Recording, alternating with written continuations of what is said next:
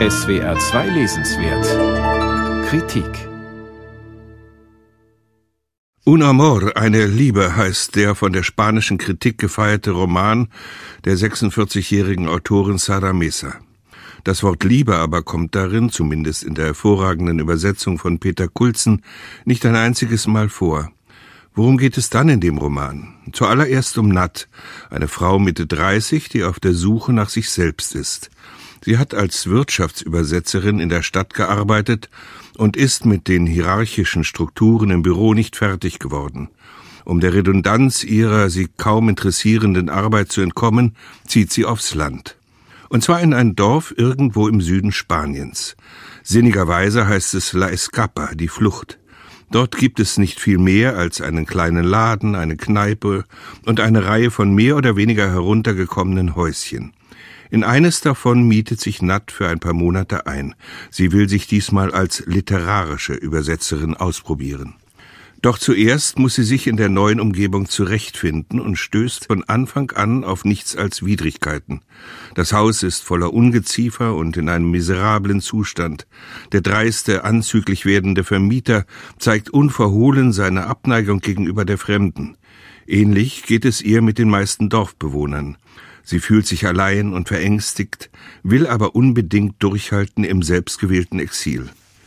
Zum Glück gibt es in La Escapa zumindest einen, dem sie vertrauen kann.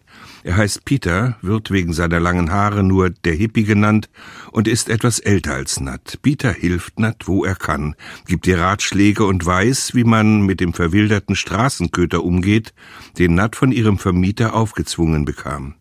Bis dahin erinnert der Roman an den hochstilisierten Film Dogville von Lars von Trier. Wie in dem Film ähneln Nats Erlebnisse im Dorf dem Szenarium eines Theaterstücks. Und Sarah Meser erzählt auch mit dem genauen Blick einer Regisseurin, wenn sie Handlungsstränge, Beschreibungen, Gedanken und Gefühle ausschließlich aus der Perspektive der jungen Frau darstellt.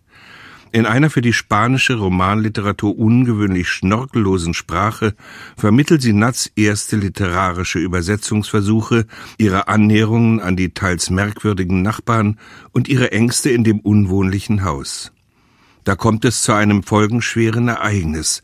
Eines Tages beginnt es heftig zu regnen und es stellt sich heraus, dass das Dach undicht ist. Peter kann nicht helfen, Nat ist verzweifelt. Doch plötzlich steht ein anderer Einzelgänger aus dem Dorf vor Nats Tür. Er heißt Andreas, wird aber nur der Deutsche genannt, obwohl er gar kein Deutscher ist. Er schlägt Nat einen ungewöhnlichen Deal vor. Ich kann dir das Dach reparieren, sagt er, will aber keine Bezahlung, sondern fordert, und dafür lässt du mich ein Weilchen in dich rein. Nat ist entsetzt, fühlt sich wie eine Prostituierte behandelt, aber in ihrer Not geht sie schließlich auf die Bedingungen des Fremden ein. Von da an verfällt sie in eine Art Taumel. Sie wird regelrecht süchtig danach, sich Andreas sexuellen Bedürfnissen hinzugeben. Nacht für Nacht und über viele Wochen hin. Ihre Gefühle schwanken zwischen Ekel und Lust. Wie von einem Dämon beherrscht, erfährt sie ihre Willenlosigkeit als etwas Neues, Unerschöpfliches. Erst als ihr die Abhängigkeit von Andreas immer mehr bewusst wird und die Feindseligkeiten im Dorf zunehmen, muss sie eine Entscheidung treffen. Sarah Mesa beschreibt in der Figur der Nat eine Frauengeneration mittleren Alters auf der Suche nach sich selbst und einer Zukunft, die jenseits der Männerwelt von den eigenen Bedürfnissen und der Liebe zu sich selbst bestimmt ist. In einem Traum sieht sich Nat auf einem Bett liegen. Im offenen Fenster erscheinen friedliche Bilder ihrer Sehnsucht nach Freiheit. Da erst erkennt sie, dass sie ans Bettgestell gefesselt ist und ein bedrohlich fremder Mann im Raum steht. Der Roman Un Amor von Saramesa beschreibt auf subtile, eindrückliche Weise das Zerren an diesen Fesseln und den Ausbruch aus einem fremdbestimmten Leben. Saramesa, eine Liebe, aus dem Spanischen von Peter Kulzen, Wagenbach Verlag, 187 Seiten, 23 Euro.